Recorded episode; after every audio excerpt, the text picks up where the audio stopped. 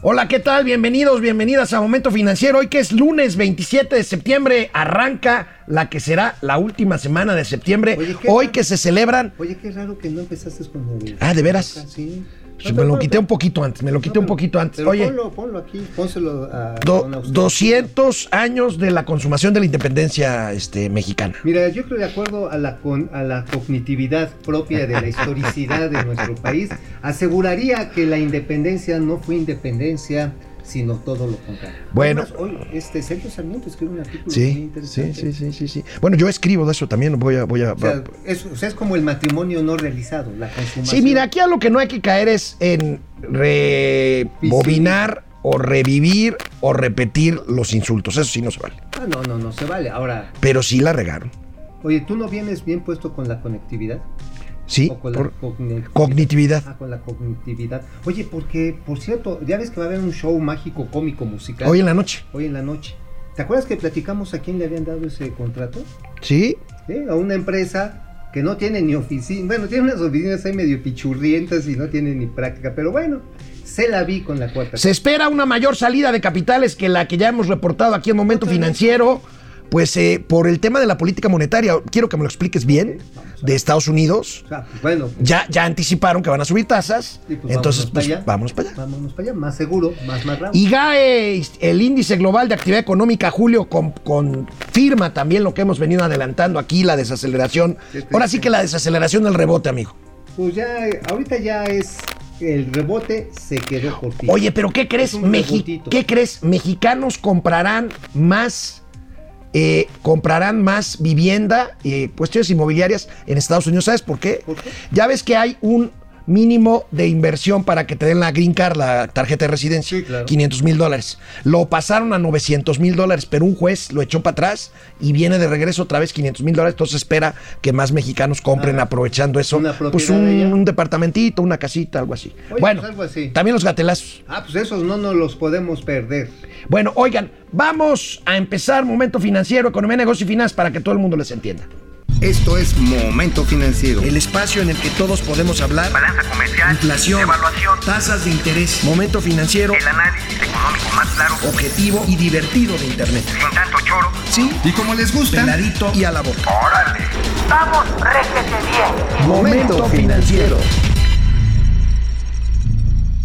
Bueno, pues eh, como les estaba diciendo ahorita en la intro del programa, las señales que Sí, enviaron hablar no en la hablar? última, ya tenemos el audio de Mauricio todavía no, ¿verdad? ¿O ya? Las señales que enviaron en la última Junta de Política Monetaria de Estados Unidos hacen prever una mayor salida de recursos invertidos en instrumentos de deuda mexicanos. Ya hemos visto que han estado saliendo, pero bueno, vamos a ver esta nota, esta nota de El Financiero, del Financiero de hoy. Prevén mayor salida de capital con ajuste en la política de la Fed.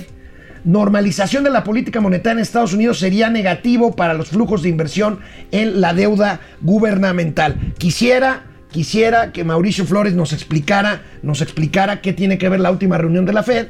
Anticiparon, por supuesto, todavía no aumentan las tasas, pero anticiparon que eso va a suceder pues el año, el año que viene, cuando muy tarde. Pero bueno, primero veamos la gráfica de cómo está la tenencia. Ahí tenemos, amigo, los valores gubernamentales de México en manos extranjeros. Pues va para abajo, amigo, y parece Pues que va a ir más. Mira, de un máximo de 2.214 melonzotes de dólares, miles de millones de dólares semanales, el flujo que se estaba dando en 2020, pues vean cómo se va apachurrando. Estamos prácticamente en una caída del 20%.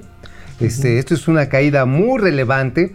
Pues mira, independientemente de si la certidumbre, que si no, porque básicamente son deudas soberanas, son deuda del gobierno mexicano, son exigibles al pago, al vencimiento.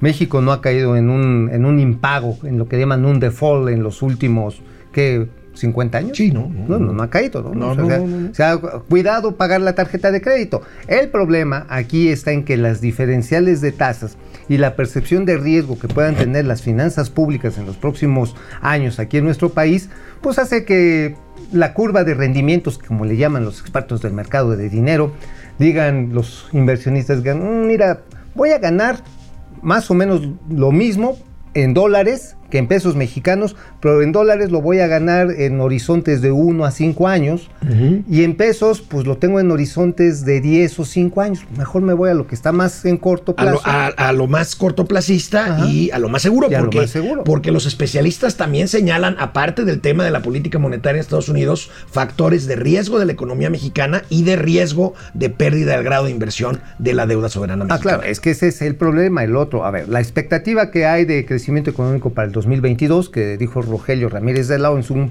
última comparecencia, es muy optimista. Queremos pensar que sí, o sea, vamos a decir, únete a los optimistas. Ok, ok, ok. Vamos a, Vamos a ver que sí. Ah, vamos a Suponer que sí. suponer que sí. Sin embargo, aunque ese supositorio sea cierto, el, el problema es que la sustentabilidad del gasto no siempre está, no está asegurada. ¿Por qué? Porque hay una fuerte presión, ya lo sabes tu amigo, pensiones. Sí. Hay una fuerte pensión de gastos. Presión. Presión. Una fuerte y tensión también este, de- del gasto socioelectoral. Y si más aparte le sumas los proyectos de inversión muy bien focalizados en ciertos, eh, en ciertos terrenos de áreas específicas del país, obviamente que el dinero no te está alcanzando. Así es, amigo. Y oye, y hoy el, el INEGI da a conocer el índice global, el indicador global de actividad económica al mes de julio, que confirma lo que hemos venido diciendo. Vamos a ver el video del INEGI. Bien.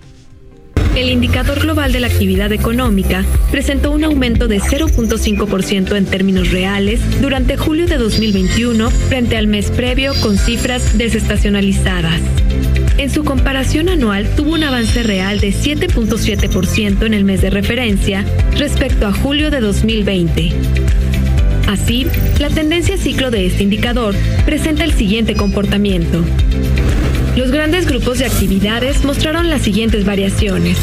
Las actividades terciarias crecieron 8.4%, las secundarias 8%, mientras que las primarias retrocedieron 1.1%.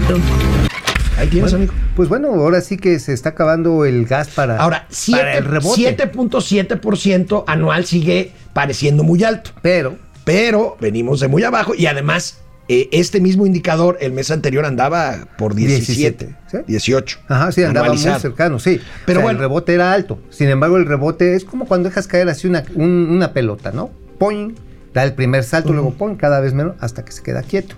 Tú, O sea, habl- tú hablabas no de una pelota, sino de un gato muerto. el gato muerto, bueno, el gato muerto rebota una vez. Y bye. Vamos a ver rápidamente el cuadro para que lo desglose Mauricio Flores Arellano. Ahí lo tenemos, amigo. Mira, la variación respecto al mes previo es en este caso creo que la más relevante. Las actividades primarias afortunadamente se siguen moviendo, pero lo que sorprende es la pérdida de dinamismo en las secundarias. Ajá, si la vemos cómo está en términos anualizadas y las terciarias, donde se congrega prácticamente dos terceras partes de la población económicamente activa. Servicio y comercio. Servicios, comercio, eh, pues, servicios personales, servicios, servicios financieros. Es muy relevante que esta parte, que es el motor interno de la economía de nuestro país, esté haciéndose lentito, que esté la lento. Así Con todo esto, eh, ¿por dónde ves? Bueno, ahorita seguimos platicando ¿Por para dónde no- veo qué? El PIB El PIB para el cierre de este para año. el cierre de este año. Pues Sí. mira, si araña el 4%, va a ser mucho. Canal 76 de Easy, canal 168 de Total Play, Momento Financiero, Economía, Negocio y Finanzas para que todo el mundo Hasta los que hacen numeritos. Bueno, eso sí le entienden. A pues, veces, le entiendan más. un poquito. Volvemos. Hola Internet, ¿cómo les fue el fin de semana? ¿Cómo pinta esta última semana de septiembre, amigo? Qué bárbaro, ¿no? Oye, ya, ya, esto ya, ahora sí, ya la llamada japonesa. Pues mira, la llamada japonesa, la llamada japonesa. Porque de aquí que sigue, Día de Muertos, Ya sigue muertos y luego ya el maratón. El maratón, sí, porque eso del Día de la Revolución, aunque este gobierno, vas a ver que va a ser así, Ah, un bueno, epopéyico no, no, no, no. despliegue. Anif, Anif de la Ref. Anif de la tatán. Eric Rodríguez, saludos, buen inicio de semana a todos. Gracias igualmente, mi querido primo Eric Rodríguez. Eric. Víctor Manuel Sapien Piceno, saludos desde Pénjamo, Guanajuato. Órale. Tavo Rivera desde Mexicali. Mexicali. René Franco, no, neta, que el lunes está el tío Mau. ¿Cómo aquí ven? está, aquí ¿Cómo está ven? René. ¿cómo ves? Sí, es que hubo ahí cambios de agenda en TV Azteca, entonces pues me viene para acá. Bueno, pues está bien. Oye, vamos a tener una entrevista de peluche. ¿en dónde? Aquí, ¿no? Ahorita sí, ¿Eh? un senador. un senador, y que además es líder sindical y que le está haciendo la vida de cuadritos a la CTM. Bueno, A la Patricia, se te mete. Patricia González, lista desde Monterrey, buen inicio de semana. Lucía Mejía, buen día, Takeshi Koji de la información, ya nos Ah, habían dicho. bonito, Chivigones, sí. este, Eh, Chaparrín. el Chaparrín. Oiga, oye, Chaparrín, por cierto, oí música para mis oídos. Ya está Cayó- Oscar Gustavo. ¿Cayó lana? ¿Cuánto? Orca- Os- Oscar Gustavo Tabomalo. A ver, ¿cuánto cayó? Para una caguama por el cumple de. ¿Ya sabes quién? Órale, Pero no dice cuánto. Ah, 50 pesos. 50 pesos de parte de Oscar. Oscar Gustavo. Y Luis Carrión, 19 pesos. ¿Por qué no 20? ¿O serán dólares? Fidel Reyes, buen día, Vicente Guerrero y. Agustín de Iturbide de las finanzas. Nos damos el abrazo de Acatempan, De amigo. acá te pa' tus tunas, mi amor. Servando González, Servando, Servando, ¿cómo estás? ¿cómo estás? Qué gusto, Desde amigo. el Aeropuerto Internacional de la Ciudad de México. No, bueno, Servando se la pasa en el aeropuerto. en el aeropuerto. Es un la- gran conocedor de Es un gran conocedor del turismo y de la aviación. Fer Rangel, buenos días desde Tapatilandia. ¿Qué será Tapatilandia? Tapa- eh, tapatíos de Jalisco. Tapatilandia, de Jalisco, de Guanatos. De Guanatos, ¿eh? De Guanatos. Bueno, este, pues aquí, aquí estamos. Eh, vamos a tener, bueno, no en este corte, ¿verdad? Hasta el siguiente. Vamos a tener una entrevista con el senador Pedro Aces. Nada más. Ni nada, nada menos, menos. porque acaba de ganar un contratoto colectivo allá en Nissan, tres de las cinco plantas. Arrasó. Vamos mientras a la tele regresamos. Vámonos. Bueno, pues hoy día, querido Mauricio Flores, un día de mucha información por parte del INEGI. Difundió hoy también la información oportuna de comercio exterior, o sea, importaciones y exportaciones al mes de agosto. A ver, ¿cómo Viene lees de entrada las cifras? A agosto. Déficit comercial de 3.900 millones de dólares contra un superávit de 6.157 millones en igual periodo del, en igual mes del año anterior. Mira, aquí lo relevante está en que el déficit se está generando por la reactivación de actividades productivas. O sea, está reflejando pues la necesidad de insumos. Mira, eh, tú hablas aquí precisamente del déficit. Si en la comparación, en la, en la comparación anual, bueno, pues sí es de casi 4 mil melones de dólares acumulado. Ojo, esto es bien relevante. Solamente en agosto. Quiere decir que la y el déficit acumulado es de casi 7 mil.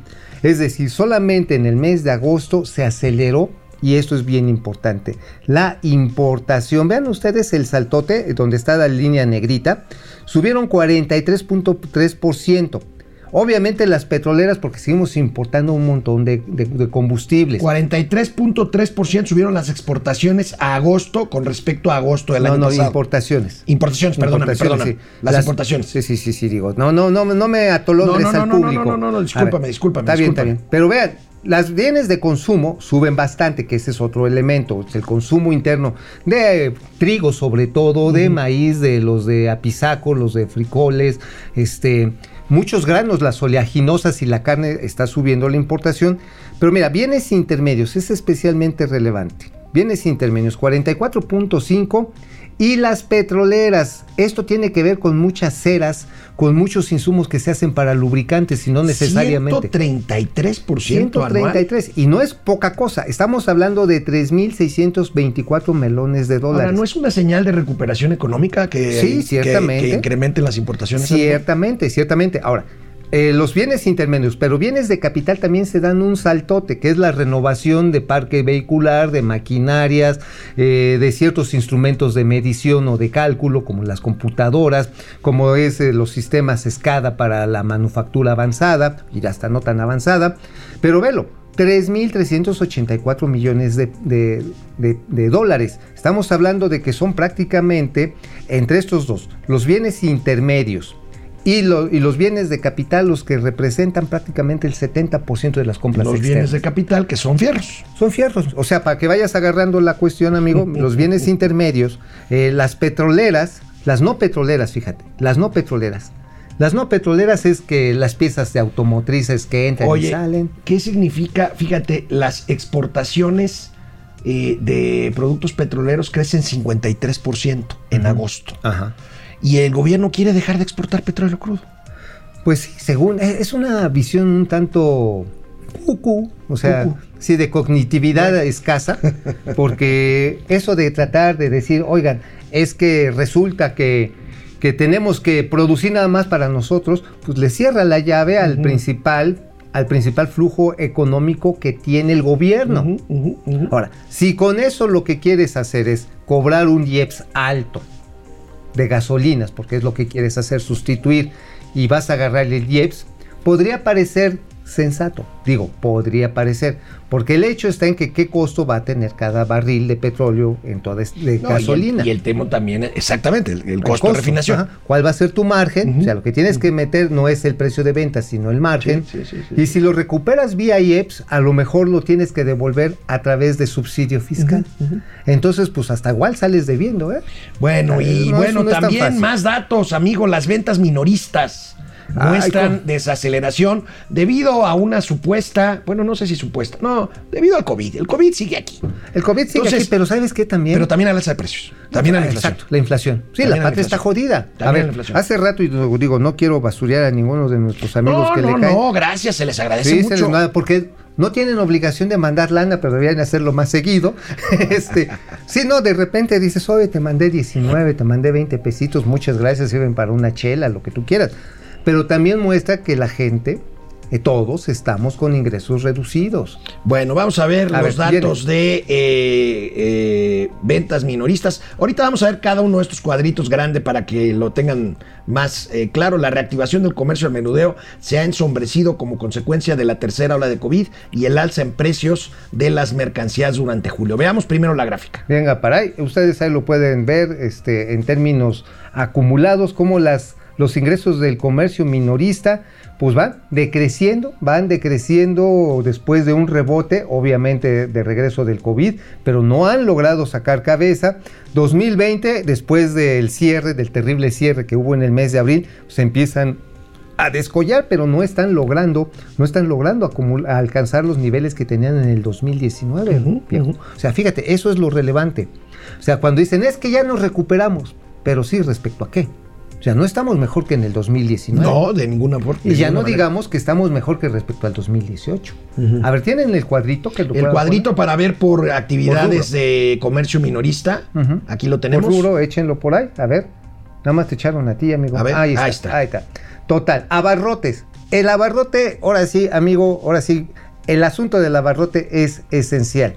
Resulta que ha caído 21 contra 19, o sea, previo a la pandemia, 7.7%. Hay más de un millón de pequeños comercios que están metidos en el abarrote y son ahora sí el núcleo de este país. Textiles y calzados se cae 22%. amigo. Pues sí, pues ahorita quién está comprando zapatos nuevos. Papelería y esparcimiento, pues con 20% menos. Sí, pues obviamente pues te regresas, pero ojo, internet y catálogo de todas las ventas así de a domicilio, el no touch economy que tú le dices. Touch Economy, 94% para arriba. Para arriba, o sea, pues ese es un cambio. Ahora, autos, motos y es un cambio estructural del consumo ese. ¿eh? Ah, claro, pues entonces necesitas, ahí es donde el encierro nos enseñó la, la urgencia de tener sistemas robustos de internet y equipo para usarlo. ¿no? Pero fíjate, autos, moda y rock and roll, ah no, autos, motos y refacciones, este, eh, resulta que cae, con todo y que subió el año pasado por el desarrollo precisamente de los servicios de delivery, de entrega a domicilio. Entrega a domicilio, delivery. Delivery. O sea, esta entrega a domicilio llegó a un punto y ahorita otra vez va para abajo, porque no te compras una moto cada 15 No, días. no, no, no. Entonces, otra vez te tienes que esperar a renovar. Oye, por cierto, viene una novedad bien chida. A ¿no? ver. Vienen las motos eléctricas. Sí, sí, sí, sí. ¿Quién las va a traer? Salinas. ¿Itálica, eléctrica o Ah, otra eh, marca? itálica, Eléctrica. eléctrica. Bueno, pues vamos a ver. Oye, ¿de qué escribiste hoy, amigo? Ah, hoy escribimos acerca de lo que parece ser una tragedia más de la, en la cuarta transformación. ¿Cuál otro? Este, ¿Cuál otra? Pues la diáspora de los científicos. Tuve ahí algunas Uy, pláticas con algunos amigos que están muy involucrados en estas áreas. Tanto ¿Te refieres a la de demanda contra 31 científicos por un la supuesto crimen organizado? Ajá. La- acusación, más la que tercera. Sí. La tercera que va el, el procurador eh, Gertz Manero, el fiscal Gertz Manero sobre ellos. Que por cierto, uno de los gatelazos del viernes que no te quedaste era a Marielena Álvarez Huilla diciendo que ella no tenía idea de lo que estaban hablando. Pues nunca he tenido idea de nada. Ajá, pero a ver, en el minuto que me queda, poquito menos, les voy a decir. Hablé con una serie de amigos que están involucrados en estas actividades, incluso de financiamiento, y dijeron, ¿saben qué? si esto prospera, prospera la siguiente andanada del fiscal Gert Manera, nos vamos, nos vamos a empezar ahí. Hay gente que ya está viendo si los reciben en Yale, si los Y los van a reciben- recibir. Por supuesto. Y va a ser una terrible sangría, pérdida de inteligencia. Fuga de cerebros le llamaban en mi tiempo. Sí, no, pero en este caso ya no va a ser por hambre o por falta de trabajo. Va a ser por persecución política. Uf. Eso es lo grave. Uf, amigo. Y los van a... Sí, o sea, estamos igual que en los regímenes autoritarios. Y no lo quiero comparar con Hitler, no lo quiero con Mussolini. Pero como que parece. Terrible lo que estás diciendo. Bueno, Terrible. vamos a una pausa Ahí y está. regresamos con el senador Pedro Aces. Entrevista aquí en Momento Financiero. ¿Cómo regresamos a internet. Aquí tenemos Cruz Omar Gutiérrez Chávez. Buenos días desde San Miguel de Allende. Freddy Zacarías Ángel. Buenos días para toda la comunidad financiera. Esperando la transmisión. Aquí estamos. Ándeles. Abraham López Mójica. Muy buenos días, amigos. Excelente semana. Igualmente, mi querido Abraham. Ari Loe. Ari, ¿cómo Buenos estás? días. Eh, ¿Cómo te va? milagrazo del tío Mao. Fíjate cómo te extraña Pues cuando. sí, es que sí, los lunes, pues acuérdate que ni las gallinas ponen. o sea, sí, el San Lunes. es Leto. Bar, buenos días a todos. Paso a saludar y desearles una excelente semana. Gracias, igualmente. Oscar Gustavo Tabomalo, que ya nos dio una La lana. última Buen día. semana de septiembre. La última semana de septiembre, ya, güey. Madres. El último día de septiembre es el jueves. El jueves, oye, sí. Es el jueves, que además el jueves. Hay un dato importante. Ah, pues el jueves anuncia el Banco de México la- su decisión de política monetaria. ¿Tú qué yo- crees que pase? 25 puntos base para arriba. Vas más para arriba, ¿no? Pues digo, va a seguir encareciendo el dinero, pero eso no va a parar la inflación. No. No, no, no, bueno. Va a Ah, restringir el crédito, ACI, sí. buenos días, tíos. ¿Qué Gracias. con el pandita? Juan Ramón, no. ¿Qué Buen día, Leti Velázquez. Hola, buenos días a todos. Un placer acompañarlos a escuchar este programa. Gracias, querida Leti. Eres muy, eres muy gentil y Muy gentil generosa. muy. Luis Carreón, buenos días a Pichi y Chachita de las finanzas. Chachita, Chachita y el ata, ¿no? El ata. Chachita, te cortaste tus trenzas. Con, con cariño desde Querétaro, Luis Carreón, Fe-. Freddy Zacarías, Ángel Saludos. Habla como el ata. ¿Eh? Chachita. Y como decía, ni hablar, Pedrito, traes puñal. Freddy Zacarías Ángel, saludos tío Mau y Alex Rodríguez desde Macuspana, Tabasco. Saludos allá. Oye, ¿anduvo el presidente por allá? Eh, no, el presidente estuvo No, el sí, fin de no, semana no, estuvo- en... Sí, estuvo primero en Nayarit. Después se fue a Cadereyta. Acá de, estuvo en Nuevo León, sí, estuvo en Después se regresó a Minatitlán y estuvo en la tarde en Dos Bocas. Ahora, ¿por qué está yendo a todas las refinerías, eh? Pues quiere ver que vaya a lograrse pues, la recuperación de la producción, pero ¿qué crees, amigo? ¿Cuánto Ahora, se recuperó la producción en, en agosto. Sí, de petróleo, pero de, De- combustibles de no. importación en términos de valor subió casi 17%. Ok. Este, bueno. Oye, ¿ya tenemos al entrevistado o nos esperamos un poquito más? A ver, ustedes digan, según me estaban diciendo que ya casi teníamos, ¿Lo tenemos? ¿o no? Ok. Entonces vamos al otro. Bueno, amigo, hoy de qué escribí? Hoy escribí de un surrealismo Déjame mañanero. te lo pregunto. Eh, ah, ok. Perdón. Ajá, sí, sí, sí, digo, sí, déjame. A ver, hago- va- vamos, hago- cámara, pa- cámara para Te Mauricio. hago, te hago los honores porque tú Gracias, me los haces gracias, a mí. amigo, Entonces, gracias, amigo. Alejandro, amigo, ¿de qué escribiste hoy brillantemente? Bueno, hoy escribí un artículo que se llama Surrealismo Mañanero. Me refiero a las conferencias mañaneras. Fíjense, les tengo que reconocer algo. Cuando en 2000 el jefe de gobierno, Andrés Manuel López Obrador, inauguró su conferencia mañanera, que no era a las 7, sino era a las 6 de la mañana, yo Sí. auguré un tremendo fracaso ante esta osadía. Yo dije, no hombre, ¿cómo creen? Bueno, me equivoqué.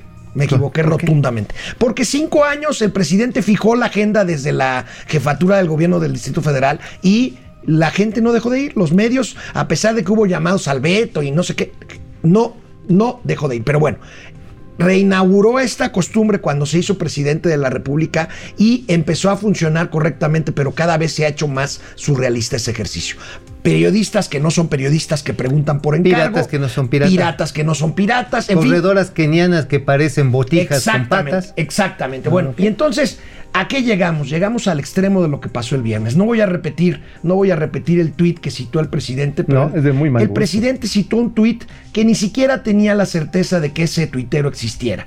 Y bueno, un tuit referente, sin mencionar su nombre, a su, a su señora esposa, a, cual, a la cual a yo le reitero persona, ¿no? mis respetos, aunque no esté de acuerdo con muchas cosas, a la persona del presidente y el presidente usó la tribuna más importante de la nación para reproducir una cosa absolutamente desagradable. Grotesca. Es un surrealismo mañana. Se equivocó el presidente, Grotesca. después trató de corregir y bueno, demasiado tarde. demasiado tarde. Yo creo que ahora sí, la investidura, investidura o Investidura. investidura, Ajá, la investidura se debe respetar. Bueno, pues sí, amigo, ya no es él.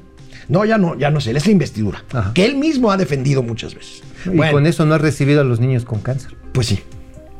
Pues sí. Bueno, el SAT, el SAT reitera lo que ya sabemos. ¿Qué? Las empresas que no quieran facturar cuando venden un producto o un servicio serán multadas. Tenemos aquí la nota de nuestros amigos del financiero, el amigo Víctor Piz. Ahí tenemos, amigos, 69 mil pesos máximo y 12 mil como mínimo es la sanción por negarse a ¿Y facturar. cómo se va a dar o por cuenta el SAT si no va a mandar inspectores? Pues siempre los mandan, ¿no? Sí, sí, pero encubiertos. Que ya- Ahora todo está cada vez más electro, el, el- el- electrizado. electrizador, más cognitividad. Automa- automatizado. ok, más bancarizado. Más bancarizado. Sí.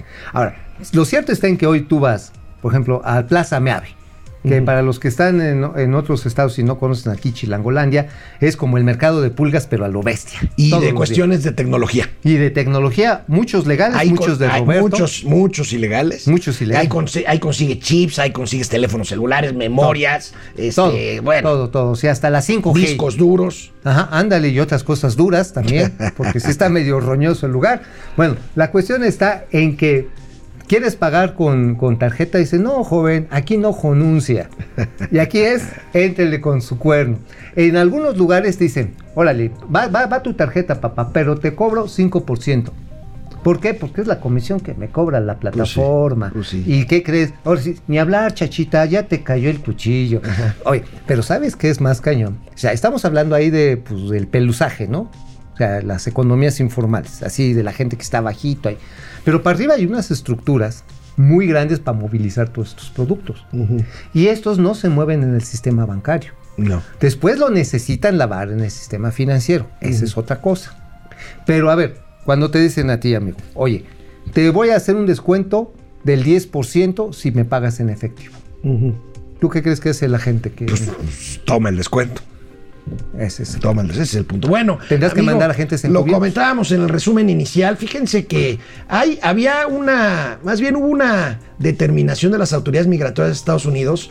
Hay un mínimo cuando alguien se quiere a Estados Unidos, un mexicano, le piden, ok, tú te vas a venir para acá, pero vas a, vas a pagar impuestos acá y tienes que abrir una cuenta bancaria con un mínimo, en este caso de 500 mil dólares, para poderte dar una tarjeta de residencia. Bueno, esta recientemente este nivel eh, mínimo de inversión pasó de 500 mil a 900 mil dólares. Bueno, pues resulta que una jueza dio marcha atrás a esta decisión, se regresa a 500 mil dólares, con lo cual se espera que las inversiones de mexicanos, que ya de por sí son de las tres más importantes de extranjeros en Estados Unidos que compran propiedades inmobiliarias, pues se incremente en los próximos meses. Aquí tenemos esta nota que da cuenta de esto. Ahí está, amigo. Inversión inmobiliaria, pues sí. Pues por una baja del 44% en esto que te estoy diciendo es el mínimo de inversión. Pues sí, ya con eso dices, pues me agarro una propiedad para allá, en lo que son peras son manzanas.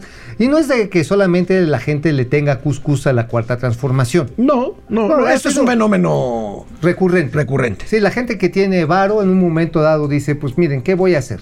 Me voy a comprar una, me voy a comprar una propiedad fuera de México. Ujú. ¿Dónde? Estados Unidos, lo más cercano. Hay quienes más elegantemente se van a las Europas. Mira, ahí está, amigo. La línea roja es Canadá y la línea azul es México. Mira ahí está el número de propiedades. Mira, 19.900 canadienses, 15.900 mexicanos en el 2019 Ujú. y se espera que este, este año 7.000 eh, propiedades sean adquiridas por mexicanos. Ah, la ah, ¿lo roja es Los Canadá canadienses. y la gris es China.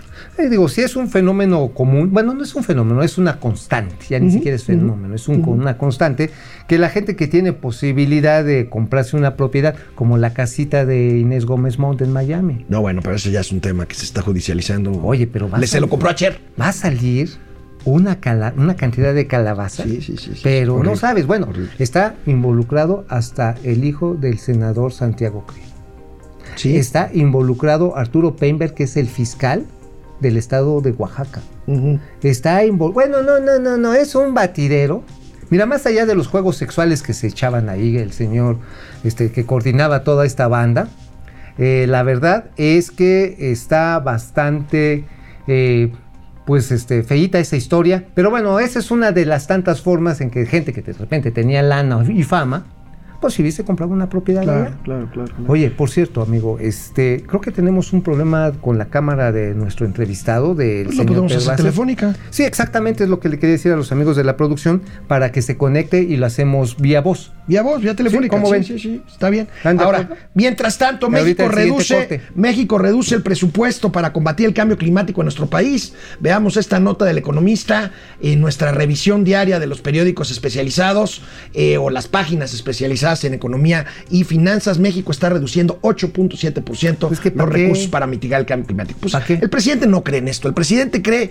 que con Sembrando Vida estás, este, Estás haciendo- estás haciendo mucho. Vamos a ver el cambias cuadro. ahí, que estás, que estás reverdeciendo zonas. Ah, no, y con el parque acuático de, de Texcoco, ¿no? Sí. También lo están haciendo. Bueno, pues miren, Sí. ahí está la cantidad,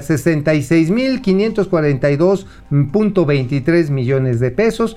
Pues este se reduce, Sí. es lo que estábamos, veníamos de los 72.874.4 melones de varos y pues ahí va para abajo, lo cual eh, venía así reportándose una recuperación o un esfuerzo, yo diría, constante desde el 2014.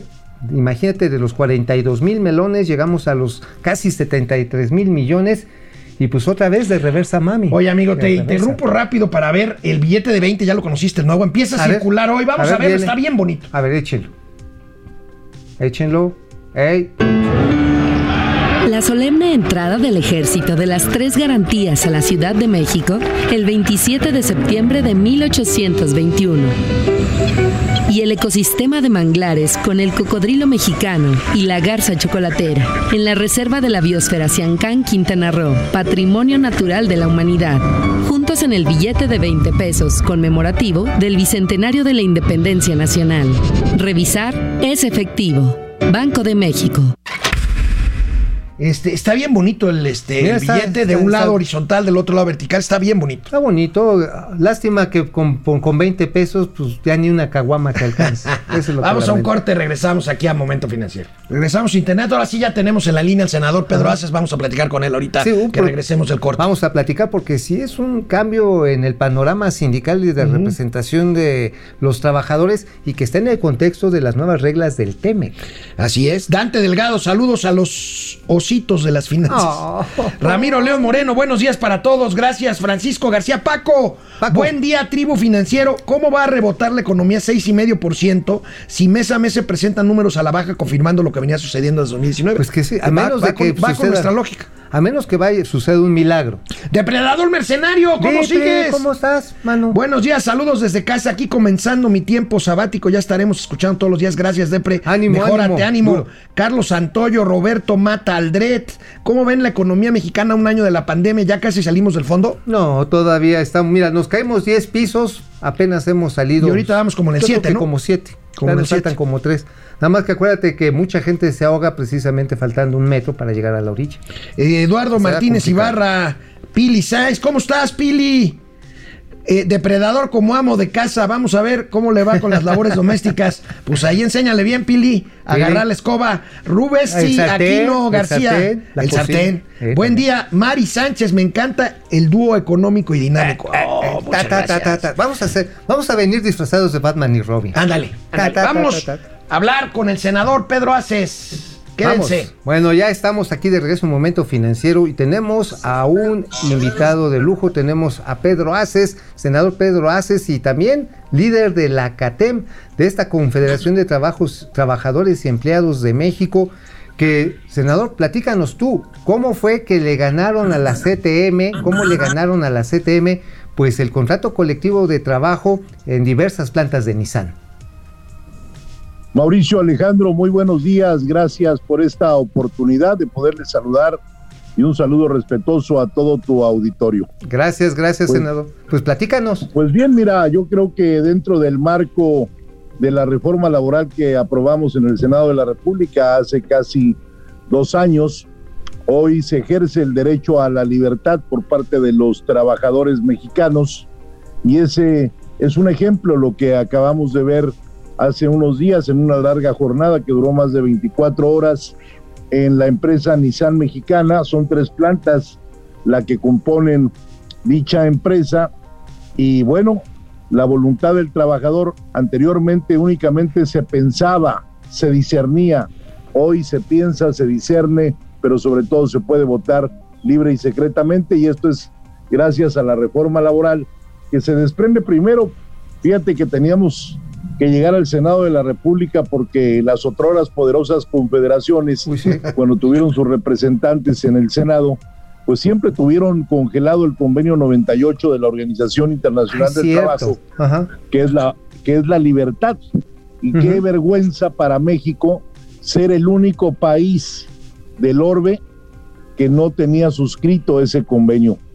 Fuimos a ratificarlo a la, al Palacio de las Naciones, a la OIT, allá a Ginebra, y luego vino la reforma laboral, que estuvimos ahí también trabajando, metiéndole mucho la mano, porque yo desde que llegué al sindicalismo hace 27 años siempre pensé en que teníamos que tener libertad y teníamos que acabar con esa anarquía sindical con la que México vivía, con los contubernios entre el gobierno, los líderes, los empresarios, que en la comodidad para el empresario, que para mí merecen todo un respeto porque no podemos patear la gallina de los huevos de oro, y el empresario pues es quien invierte, quien arriesga su capital para que podamos tener una fuente Pero si de empleo. Por eso le dije a Nissan, mano amiga, mano amiga por delante, vamos a armonizar factores de producción en todo momento y vamos a buscar que todas las garantías constitucionales desprendidas del 103 constitucional, de donde se desprende la ley federal del trabajo, pues puedan hacerse llegar ahora sí a los trabajadores, porque tú nada más imagínate que la planta armadora de carros más importante de América Latina el año pasado en el reparto de utilidades solamente les dio 700 pesos a cada trabajador. ¡Ay, qué!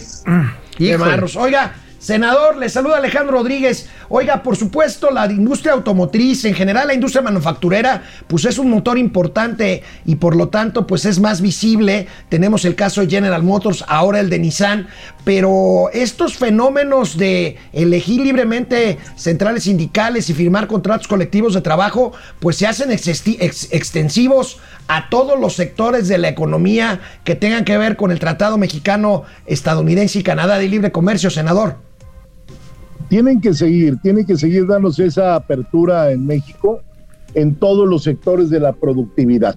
Es muy importante señalar que es un parteaguas lo que ha pasado en Silao y en Aguascalientes para todas las empresas nacionales y transnacionales. Eh, déjame decirte que en la cadena productiva que tiene Nissan hay más de 300 empresas alrededor de ellas y se está trabajando ya también para que los trabajadores ejerzan su libertad de voto, su supremacía que les permite hoy esa reforma constitucional que fue la reforma laboral y podamos con ello tener la libertad que tanto se soñó, que ya esos contratos colectivos que se hacían en lo oscurito a través de una lana que le daba el patrón al líder y ahí lo guardaban para que no llegara otro sindicato, eso se acabó, el charrismo ya no cabe, estamos en el en el año 21 de un nuevo milenio y no podemos usar esas viejas formas que se hacían hace 30 o 40 años, porque además es muy importante comentarles que para los trabajadores hoy la legitimación de los contratos colectivos tiene que ser real para que el trabajador no solo conozca sus beneficios por contrato, sino también sus obligaciones,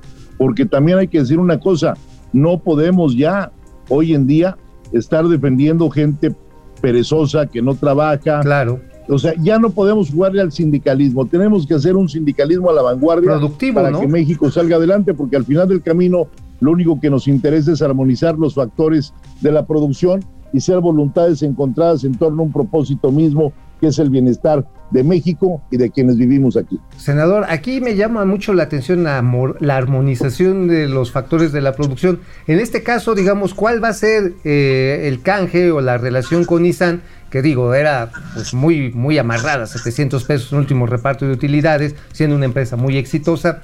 ¿Cuál va a ser eh, los términos de esta relación para que sea un ganar-ganar, que le den su parte correspondiente del esfuerzo a los trabajadores y que la, y que la empresa se sienta estimulada a mejorar sus productos. Siempre he dicho a lo largo de mi andar, a lo largo de hecho del país, que si le va bien a la empresa, le tiene que ir bien al trabajador. Claro.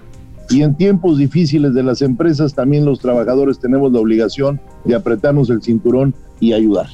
Eso es muy, muy importante. ¿Qué vamos a hacer ahora dentro de Nissan? Ir de la mano, impulsar la productividad, que la gente esté contenta trabajando para que en tiempo y forma se entreguen los compromisos que hace la empresa con sus clientes y que al final del camino el trabajador tenga un acceso mejor a la salud, un acceso mejor a la vivienda, un acceso mejor a mejores salarios, porque todos son aspiracionales. Siempre he dicho que la capacitación es el pilar fundamental para el desarrollo de cualquier trabajador y me honra mucho dirigir la CATEM porque hoy también somos una entidad certificadora de Ah, a mire. través de la Secretaría de Educación Pública para todos los oficios a través del programa Conocer. Cuando tú Ah, certificas a un trabajador y además lo capacitas, ese trabajador va a ser aspiracional a tener un mejor salario Claro. porque se preparó. Eso es lo justo, ¿no? Finalmente, si uno mejora en sus capacidades como trabajador, bueno, la empresa recibe mejores servicios, por lo tanto, lo justo sería compartir las utilidades. Senador, pero mencionabas algo bien interesante.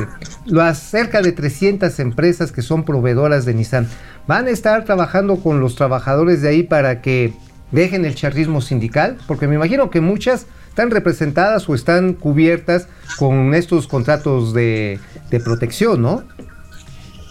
Hace dos años comenzó la historia en Aguascalientes cuando los trabajadores por propio derecho nos fueron a buscar a CATEM para decirnos las irregularidades sindicales que existían. Despidieron a más de 800 trabajadores por haberse acercado a nosotros. Hoy, una de las peticiones primarias que se hace a la empresa es que se reinstalen a todos esos trabajadores que injustamente fueron despedidos, no tenían por qué despedirlos.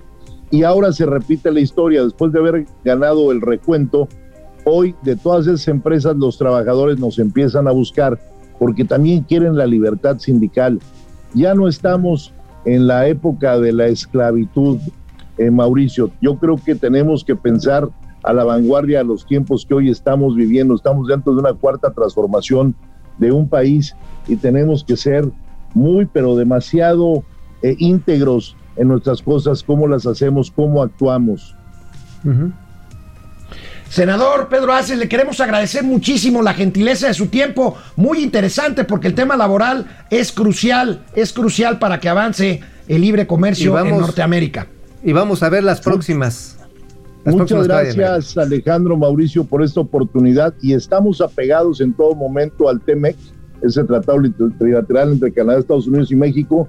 Y el día 19, por primera vez en la historia, una confederación cruza fronteras y CATEM inaugurará en Washington sus oficinas también para estar atento a todos nuestros paisanos que van a ir a trabajar a los Estados Unidos de Norteamérica. Gracias, senador. Gracias. Nos vemos después de una pausa aquí a Momento. Un abrazo para ambos, gracias. Hola, Internet, aquí estamos de regreso. Como ven, esto, pues interesante el tema laboral, Sí, ¿no? claro. Este. Es que mira, quienes dicen, no, es que el nuevo sindicalismo de la 4T, pero el sindicalismo apolillado de la CTM, de la CROM y de la, este, ¿cómo se llamaba? De la CTMT. Ahora, aquí se están, Ah, a- aquí se están dando un tiro, este. Napoleón. Pedro Aspe, eh, Pedro Aces, Napoleón Gómez Urrutia, este, ¿cómo se llama este Nosferatu de, la, de Olmos?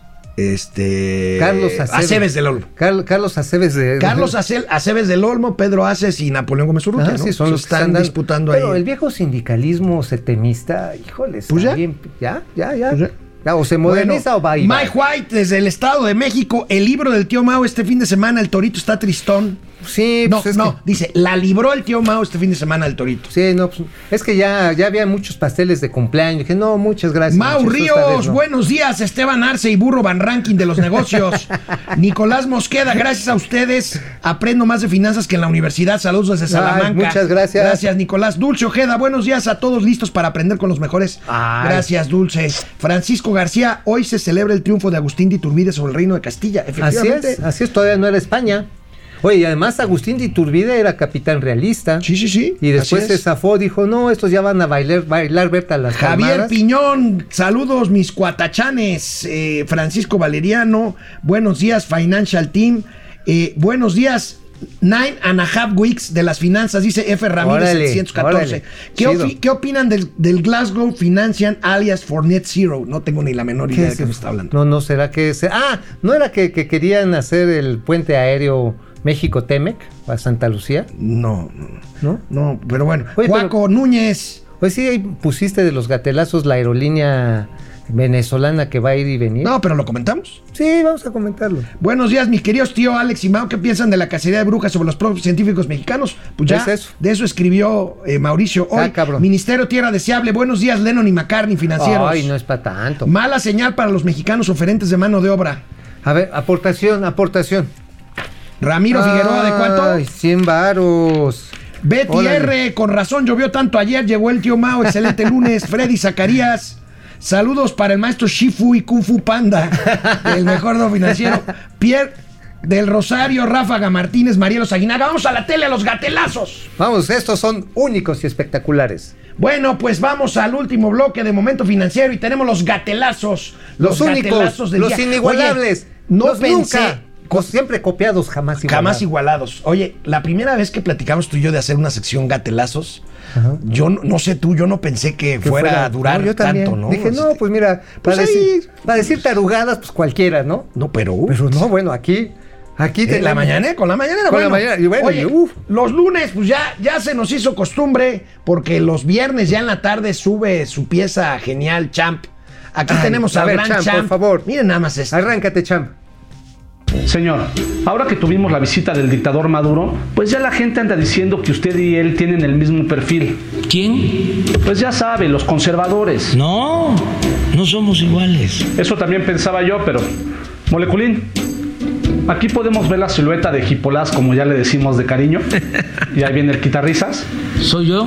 Sí, señor, pero no se preocupe. Todavía estamos a tiempo de cambiar un poco su alimentación. Pero me alimento con el apoyo de la gente y además Con todo respeto, señor, pero esa pancita sí es de apoyo, pero al pibil. Es por eso que elaboramos un video con la evidencia de su dieta, a la que llamaremos el quién es quién en las garnachas.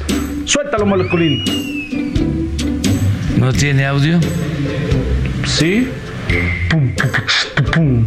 Qué rico es comer ham, ham, ham, ham. Tráeme tres de papa y seis de frijol. Qué sanos comida de conservador. Ham, ham, ham, ham, ham, ham, ham, ham, ham. Barriga llena, bateador, contento. Barriga llena, bateador. Ya chole. Perdón, señor. Lo importante es que haya entendido la lección. La lección. pues se tienen que enfrentar tentaciones. Exactamente, señor. Eso es lo primero que tenemos que hacer. Préstame. No, señor, pues no traigo. Y no podemos seguir comiendo camote todo el día. Ah, qué, qué Bravo, bárbaro es, bravo, qué bravo, bárbaro es el Champ. Champ. Qué bárbaro es el Champ. Qué maravilla. Bueno, oye, amigo, pues este resulta que una línea aérea venezolana, tú nos comentaste Así ahorita. es. Este, ¿cómo se llama? Avisa, Avisa. avisa, avisa que va, Va a inaugurar un vuelo Caracas-Santa Lucía. ¡Qué maravilla! Imagínate maravilla. cuántos turistas venezolanos van a poder Hombre, venir yo lo que y me nosotros pregunto- ir a, a- a a- Caracas. a Caracas. Yo no me imagino que haya mucha gente mexicana que quiera ir para Caracas. Pero tampoco me imagino que haya muchos venezolanos que tengan con qué pagar un vuelo. Y luego para llegar a Santa, a Santa Fantasía, llegas a Santa Fantasía y pues los pocos bolívares es su moneda. Bolívares. Sus pocos bolívares. que Argenis acaba de estar ahí, nuestro productor, este. en la frontera de ahí, Colombia. eh, de Colombia con Venezuela. con Venezuela. Trajo una bolsa hecha de bolívares. Imagina que Una- vale más que Una los bolsa hecha de bolívares.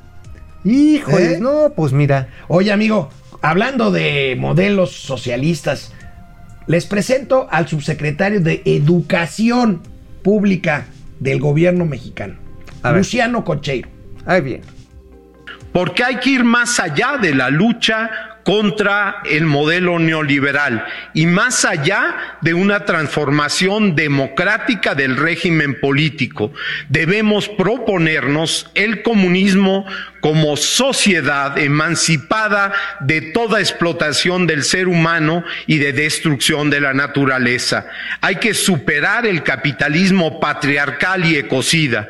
Y esto es así porque las tareas democráticas en las cuales estamos empeñados hoy día, para ser posibles con la radicalidad que la cuarta transformación se ha propuesto, deben ligarse a prácticas sociales de masas con un claro sentido emancipatorio de autodeterminación, de autoemancipación.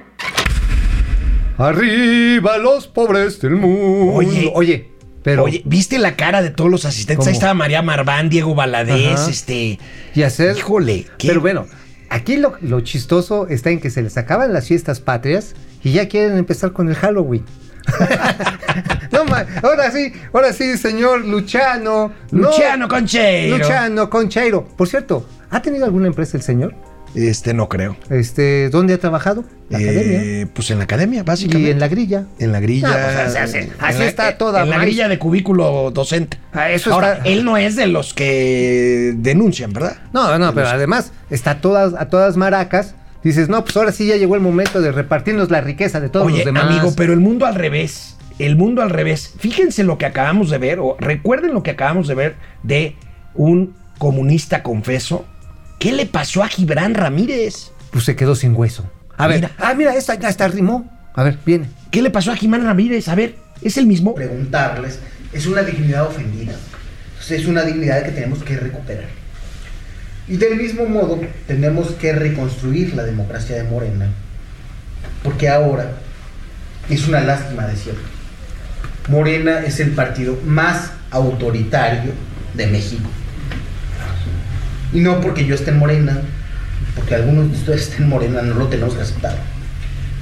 El PRI Oye, algún Oye. amigo en Twitter ayer preguntaba, oigan, si este Gibran tuviera 70 años más, ¿sería el nuevo, el nuevo Porfirio Muñoz Ledo? Yo diría, no, momento. Sería una pieza arqueológica. Muy probablemente. Oye, ¿qué le pasó a Gibran?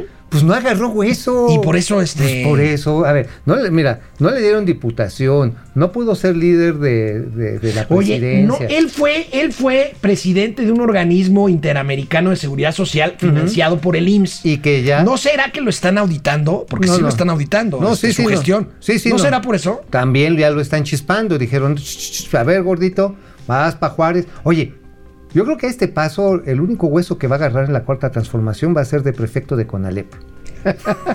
De prefecto de los que vigilan ahí Sí, sí, a sí. los alumnos en los no- pasillos. No, lo veo más. Te digo, está así como que poniéndose. Y la, ahora sí, toda la, la tribu, todas las tribus chairas se le fueron. Y traidor y todo. Bueno, como diría mi abuela, Bueno, siembra fíjense, vientos. fíjense nada más tormentas. las prioridades del senador Alejandro González Yáñez del Partido del Trabajo.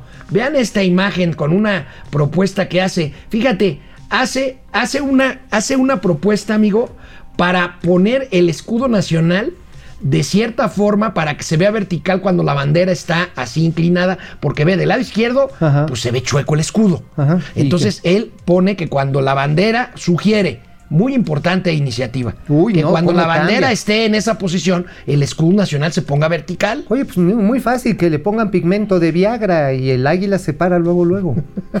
ya con eso, ya, ya con eso. Mira, mira, Oye, de tantos, sildenafil. tantos problemas nacionales y proponen esas... Para este, que se vea siempre el lábaro patrio, se vea... Pero para eso está el himno nacional, ¿no? Para que se, Para que se la bandera, ¿no? Y No, se pues levante. también para que uno se ponga firmes. No, También, no, seas, ¿no? no seas... Sí, ¿no? se levanta en el mástil mi, Mi bandera, bandera. con un claro y y trinos. muy bueno. adentro. ¿Te acuerdas de esa? Sí, tas, tas, los lunes. Muy adentro en el centro, de, mi vene- veneración. No, no, no, no. No hay de que, mi no hay que jugar con veneración, eso. de mi No hay, veneración. no hay- no hay que... No, hay Pues que- también- no es tu veneración. no, la bandera sí. ¿Y aquello? Este, la bandera. Bueno, es que, a ver, la patria no es un trapo. La patria somos nosotros.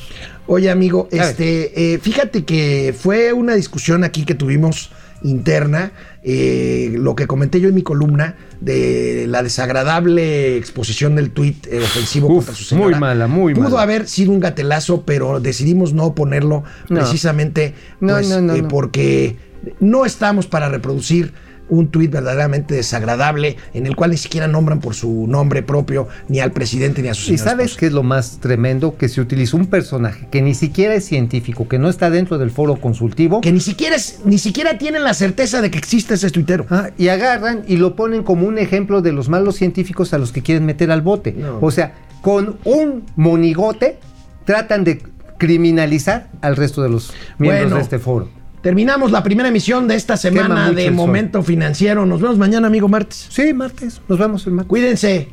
Baigón. Bye.